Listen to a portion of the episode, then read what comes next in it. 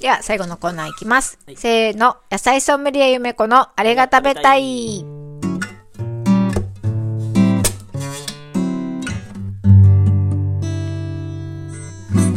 このコーナーは野菜ソムリエの私ゆめこが農場の野菜や卵、お肉を使って作った美味しいご飯について語ります。はい。今はい。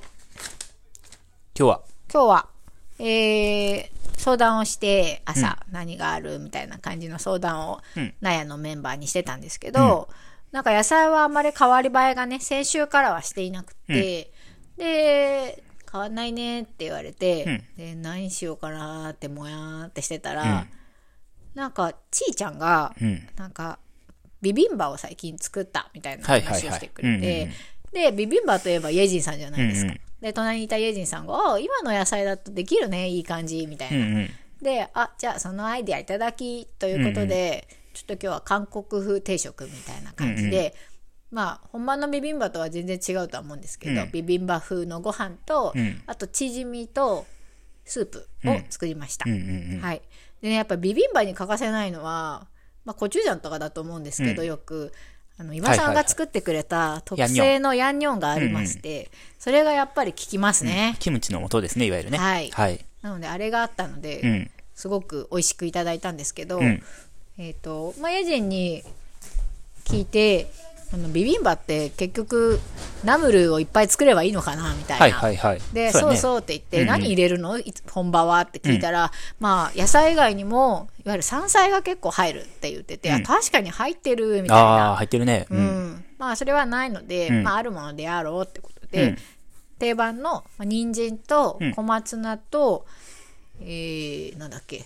大根あ大う根んでやりましたね。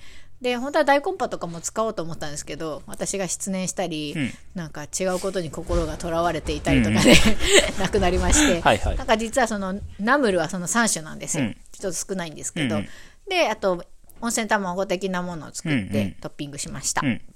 であとはチヂミで春菊がたくさんあったのでやっぱねチヂミといえば農場はなんか春菊なんですよね、うんうん一般的なチヂミって何が入ってるかまあいろいろ海鮮チヂミとかうんうねんじゃがいものチヂミとかっていうのが多うんう分ん韓国料理屋さんでよく見るんですけど農場でチヂミといえば春菊なんですまよ、あ、ヘジンさんのチヂミだね、あれね。そうですね美味しいよね。ううんん。春菊とネギのチヂミみたいな感じで、うんうんやっぱり春菊がわっさわっさとあったので、うんなんかそれトッピングっていうかつけたいなと思って春菊のチヂミを私も真似して作りました、うんもうつどつどねイェジンさんに、ね「タレってどうやって作るの?」って聞いたりとかして、教えあの教えを教じてそうだね。作りました、タレはごま油とお醤油とすりおろしたにんにくはいはい。うんうん。と、まあ、すりごまかな、うんうんだけかな、んでスープもなんかね韓国のスープってどんな感じ なの全然わかんないみたいなあでもなんかわかめとかネギが入ってそう、はいはいみたいな感じで、煮干しと昆布と鰹節で取った普通のスープうにんネギとわかめとごま油垂らしてみたいな、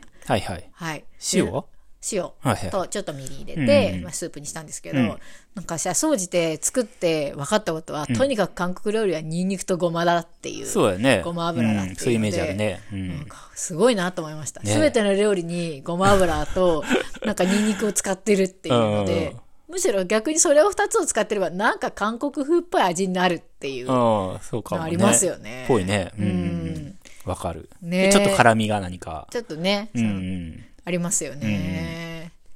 という感じの今日は韓は国メニューでした、うんうん先週はねあの木曜日に収録したんで、うん金曜日のレシピの話はラジオではしてないんですけど、はいはい。はい、先週はねカレープレートっていうのを実は作っていて、なんか最近ちょっとハマっているラジオでもお話ししたカレーのスパイスのレシピの本があるんですけど、そのオリジナルスパイスのブレンドのを使ってプレートを作ったんですけど、まあそれも、まあ、今回のよと同じようになんか全てのあいっぱいねお惣菜みたいな、うんカレーあのスパイスお惣菜を作ってプレートみたいにしたんですけど、全てのお惣菜になんかそのパウダーを振りかけるだけっていうああ、ほスとパんどイスパウダーをね。そうそう。んんあの、コリアンダーとクミン、クミンパウダーと、うんうんえっ、と、ターメリックうん。を振りかけて、ちょっとずつなんか塩とかの加減を変えたりとか、うんなんか違うもの入れてみたりみたいな、ナッツ入れてみたりみたいな感じで、あんまり変わらないんですけど、なんかあるな、そういうのって、みたいな。うんうん和食はみりんと醤油と酒使っとくとか、そう だねおうなんか鰹節とね、うんなんかそういうのあるよねって思いながら、でもなんていうかやっぱ食材が違ったり、うんちょっとした変化をつけることであの変わる味が、うん。じゃないですかナンプラーとかね。そうそう奥深いです なお料理はと思いながらナンプラーとかね。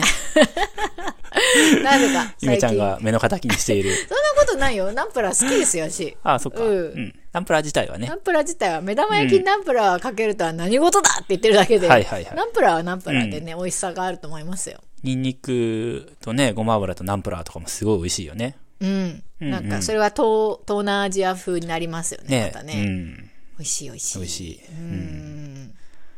いやーココナッツミルク入れるとなんかタイっぽい とねかありますよねありますよね。うん。そうですねニンニクとオリーブオイルでイタリアとかさそうだね。うん。ハーブとかいっぱい使うのもなんかヨーロッパのイメージやね。あーありますね、おオレガノうん。ハーブは全然わかんない。ローズマリー、うんねえわかんない私もあわかんないのスゆめちゃんパイス以上にわかんないねスパイスよりわかんないよね、ハーブの方が。うん。まあ、まだカレーのスパイスはちょっと今かじったから、うん。これを入れたらこういう風味が出るとかさ使い方もなんとなく自分なりのやり方が分かってきたけど、もうハーブはもうチンプンカンプンって感じあーローリエってとりあえず入れてるけどこれ何なんだろうって思いながら葉っぱポイって入れてますよ。ねえ。ねえけどうん農場に月桂樹あるじゃないですか、だからねローリエ取れるんですけど乾燥させたものあるんですけど、よくあのなんか爽やかな香りする気がするーあマジで足分かってない。あ、そっか。なんかレシピとかにローリエを大体1入ってる枚よね入れるとかでさ、うんトマト煮込みとかさ、ねよくあるじゃないですか。うんなんか入れてるけど、大体なんか枯葉入ってるみたいな感じねえ、そうで。だね。わ、かんないんですよ。わかんないね。うん。でも、チャイとか飲む人ならちょっとね、え、ローリエってチャイ入れ、あ、いやいや、カルダモンとかさ。ああ、イェジンさんじゃん、それ。うん。でも俺、カルダモンが何何者なのか全然わかんちょなっいと。爽やかなスパイスです。ハーブですよね。ねえ。うん。僕はもうほら、鼻が死んでるんで、そうですよもうね。別に香りを楽しむとかはないので、ねえ。あの、大丈夫です。そうだね。はい。ハーブとかもう無縁だよね。うん。うん。そうです。ハーブティーとかさ、飲むとどんな感じなの伊賀さんって。 なんか、スーハーするやつあるよね。ミントうん、うん。スーハーするなって。口の中で感じるよ、スーハー するの。香りはしないのあんまりしないと思う。そうなんだ。じゃあ、スーハーティーだ ね。それ。うん そうね、スーハーティーやね。うん。なんだそれ。あーは ーって。あなたはわかんないんでしょだって。いや、匂いは感じてるよ。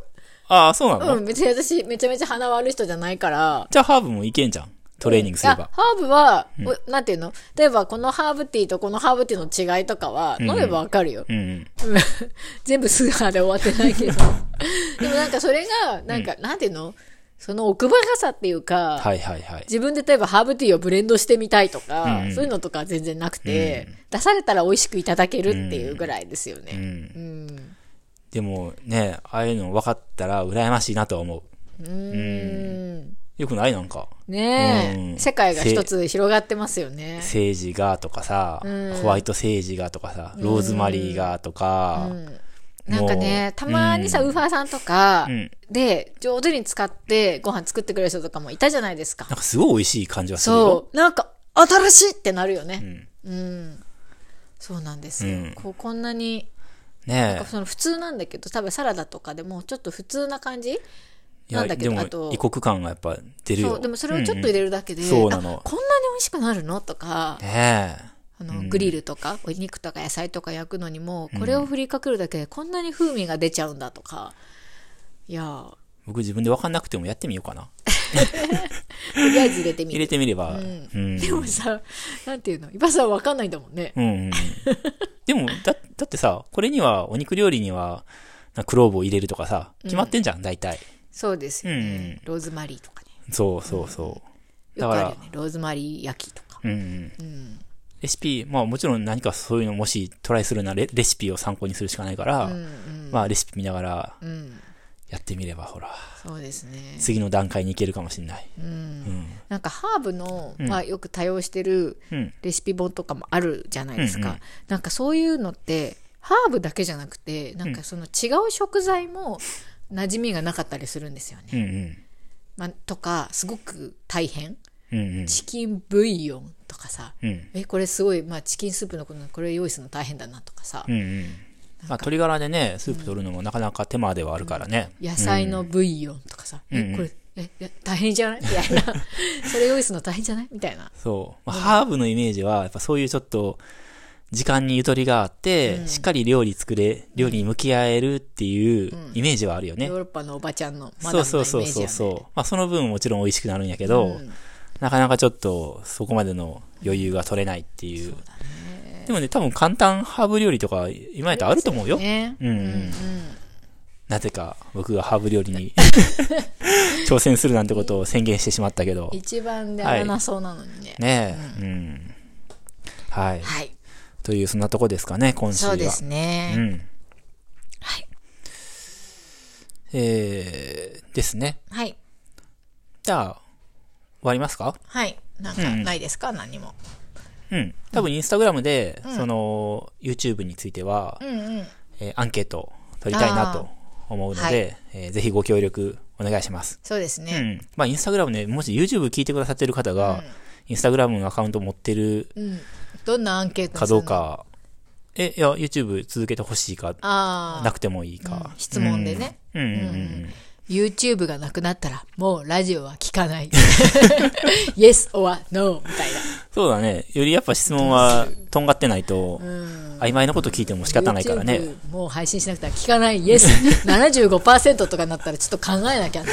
そしたら続けるかもね。うん。頑張りましょうってなるね。ねえ。うわなるみねんな聞かないんだみたいな。ねた え。だでさえ少ない母数が。ねえ、そうなんだよね。うん。一人でも多くの方にね届けたい、届けたい。うん雨でも晴れでもね。ねえうん。嵐吹き荒れてもうん。花粉飛んでもあ、そうなのね。花粉で辛そうだよね、イメージはね。まあねぼちぼち、んちょっと今年はちゃんと薬を服用しているので、うんあの例年よりはマシかななんて思ってるんですけど、まあ今花粉のピークを迎えております、ねはいクジラさんの中にも花粉症の方はたくさんいると思うので、ねえご自愛くださいませ、うん乗り切りましょうってことです ね。はいそうですね、はい桜がね今年はどうなんですかねはい。河津桜っていうのがちょっと咲いてて今、うんフラワーパークの方で、うんいわゆる桜で一番早く咲く品種って言われていてこのあと結構急に暖かくなったじゃないですか。はいはい。でなんか寒でも今年の冬ってすごく寒かったらしいんですよ。ほで冬がこう長くてっていうか寒くて急に暖かくなったりとかすると桜の咲く時期が揃うらしいんですよ。う。おー。っていうのをちょっと某ラジオではいはい話していて、 ほうほうと思って聞いてたんですね。うんでなんか暖冬とかだと、うんなんかその桜の咲くセンサーみたいのが反応しづらくって、うん。なんかは暖いはいかい、そうだねうん冬っていうのは、うんだからこうまばらに咲くらしいんですね、うんうんその同じ地域の中でも。